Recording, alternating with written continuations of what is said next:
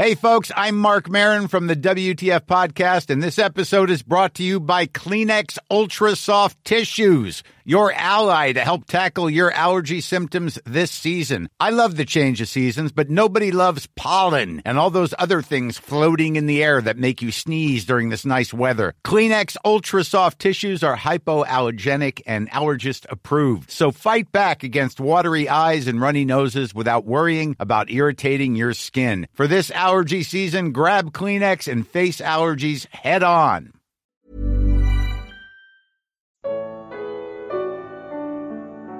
Porque Jesus chorou? Carta aos Filipenses, capítulo 2. Comentário de Emaro Persona. Eu estava pensando que além de o Senhor Jesus ter aprendido obediência nos dias da sua carne, porque ele realmente não, não tinha quem obedecer antes, né?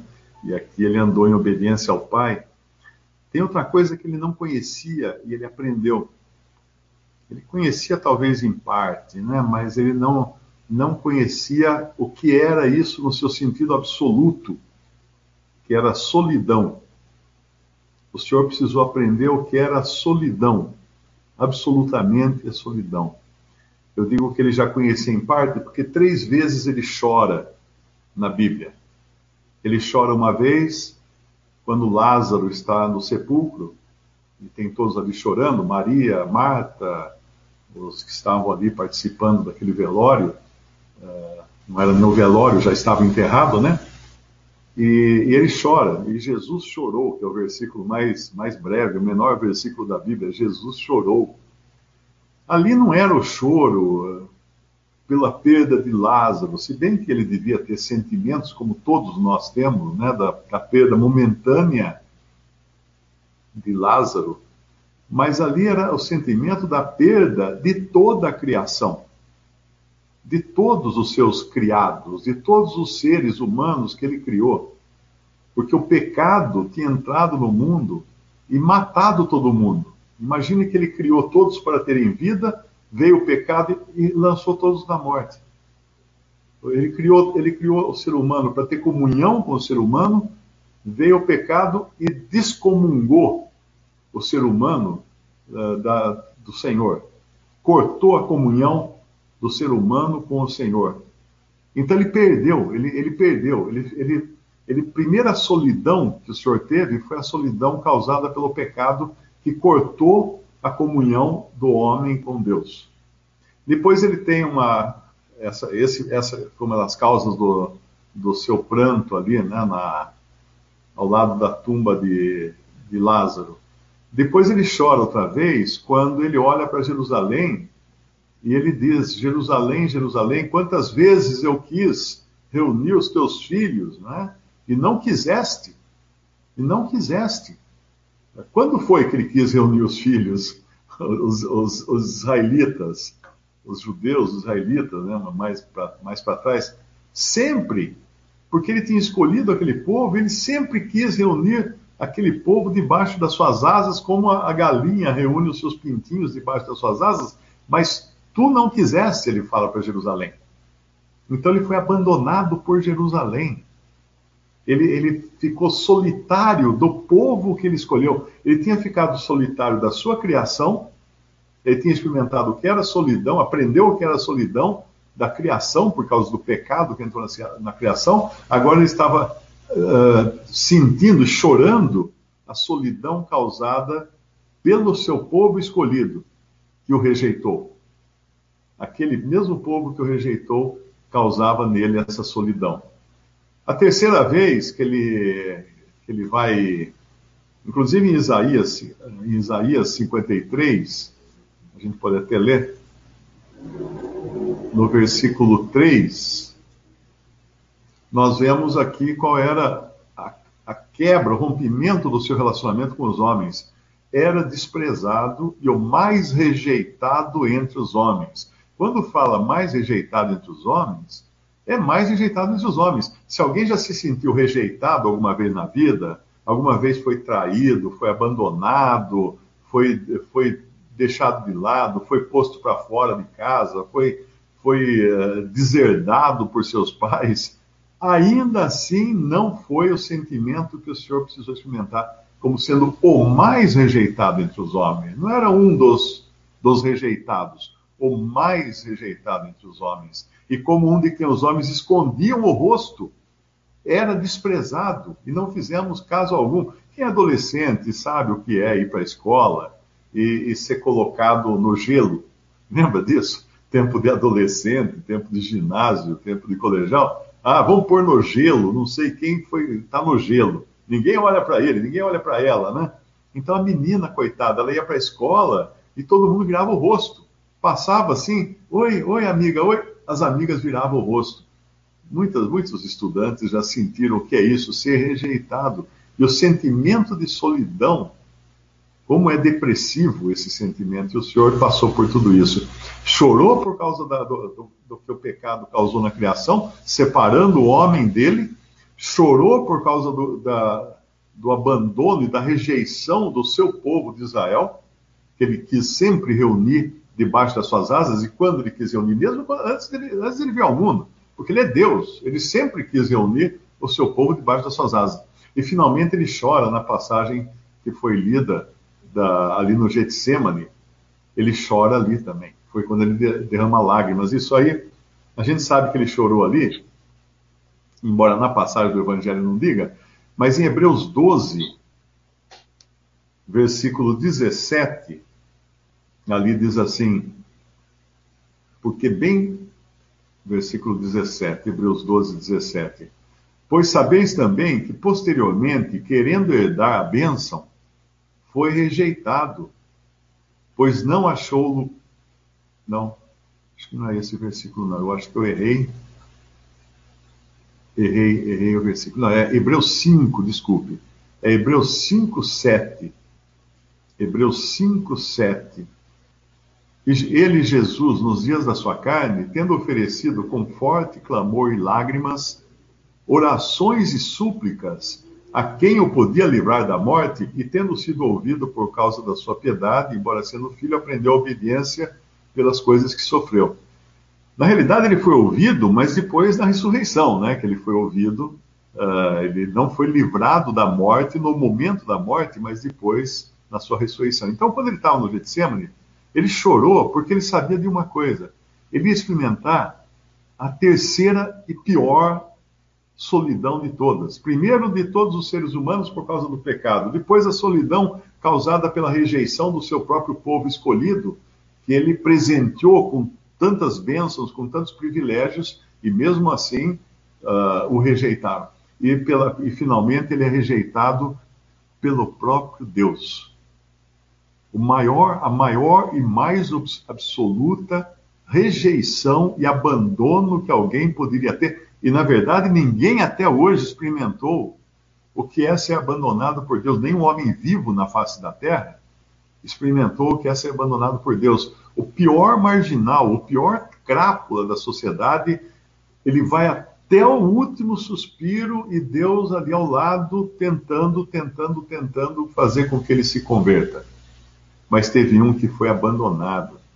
E abandonado porque, em vida, ele sofreu aquilo que todos os, os perdidos terão que sofrer na morte, do juízo. Ele não sofreu na morte. Muitas vezes a gente pensa assim, não, ele morreu, então, é, morrendo, eles agora iria passar por todo o juízo de Deus. Não, o juízo vem em vida. O juízo de Cristo foi três horas de trevas, com Deus voltando o seu rosto dele ele nunca se dirigiu a Deus como Deus. Em todos os evangelhos, ele sempre chamava de Pai. Mas a única vez que ele fala Deus é na cruz, quando ele fala Deus meu, uh, Lama Deus meu, Deus meu, por que me abandonaste? E ali a luz simplesmente fugiu, trevas sobre toda a terra. Isso é, é, um, é um milagre, né? Porque Deus é luz. E a luz não podia compactuar com o seu filho sendo feito pecado na cruz. Ele foi feito pecado na cruz. Nós não sabemos a profundidade disso, nós não sabemos a profundidade que é esse abandono de Deus, mas nós podemos ter uma ideia dos sentimentos de Cristo quando a gente lê o Salmo 102, Salmo 102, versículo 6. Isso aqui é o sofrimento dele. Ele vai falando uh, de todas as coisas que estão acontecendo para ele, do, de, de, todas as, as, tristezas aqui, né, os sofrimentos, mas uh, os meus dias como fumaça se desvanecem, ferido como a erva, secou-se meu coração, até me esqueço de comer pão, no versículo 4, os meus ossos já se apegam à pele por causa do meu dolorido gemer. Sou como o pelicano no deserto, como a coruja das ruínas. Não durmo e sou como o passarinho solitário nos telhados. Tem um versículo que fala: Todos me abandonaram. O pelicano é um pássaro marítimo. O pelicano é um pássaro marítimo que se alimenta de peixes. Um pelicano no deserto é, é um pássaro no, no, lugar pior que pode existir para ele. Não existe lugar onde ele está mais solitário do que um pelicano no deserto. Essa, essa, essa imagem é de tremenda solidão. Ele não tem alimento, ele não tem água onde mergulhar, onde se refrescar, onde nadar. Ele não tem nada. Ele está no deserto, abandonado, sozinho. Procurei por consoladores e não achei, ele fala numa passagem do Antigo Testamento. Todos me abandonaram, ele fala em outra passagem. Todos me abandonaram. Então a pior coisa que existe, e ele experimentou, é solidão. É claro que ele aprendeu obediência, mas ele teve que aprender solidão. Então, quando a gente pensa em, em alguém solitário, todo mundo aqui acho que já sentiu solidão, né? já se sentiu deixado de lado, chutado para escanteio, pense no Senhor. Pense no tanto que ele foi solitário. Pense no, no, na maneira absoluta da sua solidão. Porque ele foi abandonado até pela luz. Ele foi abandonado pela luz. Ele ficou em densas trevas durante três horas. e ele não sabia de onde. É, é, eu, eu fico imaginando um, um cego que começa a ser espancado. Esses, essas coisas que tem na rua aí, que às vezes uma turba, né, pega alguém, começa a dar soco de todo lado. Eu fico imaginando o que seria um cego apanhando desse jeito. Porque ainda uma pessoa normal, que tem a vista normal, ele, ele consegue saber de onde vem o soco, ele consegue saber de onde vem o pontapé, ele pode de alguma maneira se desviar, se proteger, pôr a mão na frente. Mas o cego normal, ele, o, o cego, ele está ele tá em solidão completa, escuridão completa, ele não sabe de onde vem a pancada, ele não, não sabe de onde veio a dor que, vai, que ele vai sentir. O Senhor esteve se, recebendo um juízo assim, totalmente solitário. Eu me lembro, eu me lembro da minha filha era pequenininha, a Lia, e a gente estava no supermercado em São Paulo, um supermercado muito grande, e ela era assim, arredia, né? Isso, queria largar da mão, queria para lá, para cá, não sei o quê.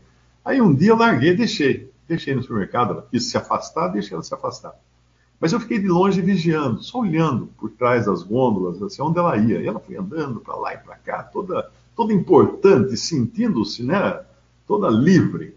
De repente ela parou, ela olhou para um lado, ela olhou para o outro, ela olhou para trás, ela olhou para frente, e eu vi que ela começou a ficar desesperada, de repente ela começou a gritar e chorar assim, de gritos, com um desespero total. Aí eu fui, claro, fui, fui socorrê-la. Mas o que ela sentiu ali foi solidão. Ela não via o pai, ela não via a mãe, ela não via ninguém conhecido num lugar estranho, num lugar totalmente estranho para ela ela se sentiu solitária, profundamente solitária. E quando nós pensamos no que o Senhor Jesus passou, não foi a morte de cruz. Pedro foi crucificado até mais desconfortável, de cabeça para baixo, né? Uh, outros foram decapitados, outro, teve, teve um que foi queimado, não lembro qual foi o apóstolo foi queimado. Cada um sofreu mortes horríveis. Muitas pessoas sofreram mais dor que, que Jesus na cruz. Mas ninguém sofreu abandono total de Deus e ninguém sofreu em vida o juízo que Deus vai lançar sobre o pecador durante uma eternidade, porque ele recebeu isso em vida pelos salvos, no lugar dos que foram salvos, ele recebeu em vida por três horas uma versão condensada desse juízo caindo sobre ele ali na cruz.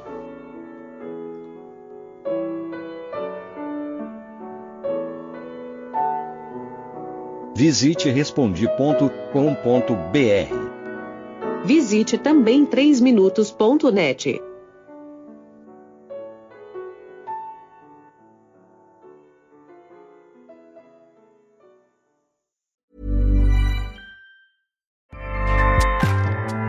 ACAST powers the world's best podcasts. Here's a show that we recommend. The Real Housewives is a guilty pleasure for most, but if you're looking to not feel guilty about that pleasure, tune in to Everything Iconic with me, Danny Pellegrino, where I break down all the messy moments and behind the scenes antics of Bravo's popular franchise. And on Everything Iconic, I also interview celebrity guests like Kelly Ripa, Kiki Palmer, Drew Barrymore, Cameron Diaz, and more about their guilty pleasures, their past work, and so much more. So if you're pop culture obsessed and find yourself watching way too much reality TV like me, tune into Everything Iconic with Danny Pellegrino wherever you listen to podcasts. ACAST helps creators launch, grow, and monetize their podcasts everywhere. ACAST.com.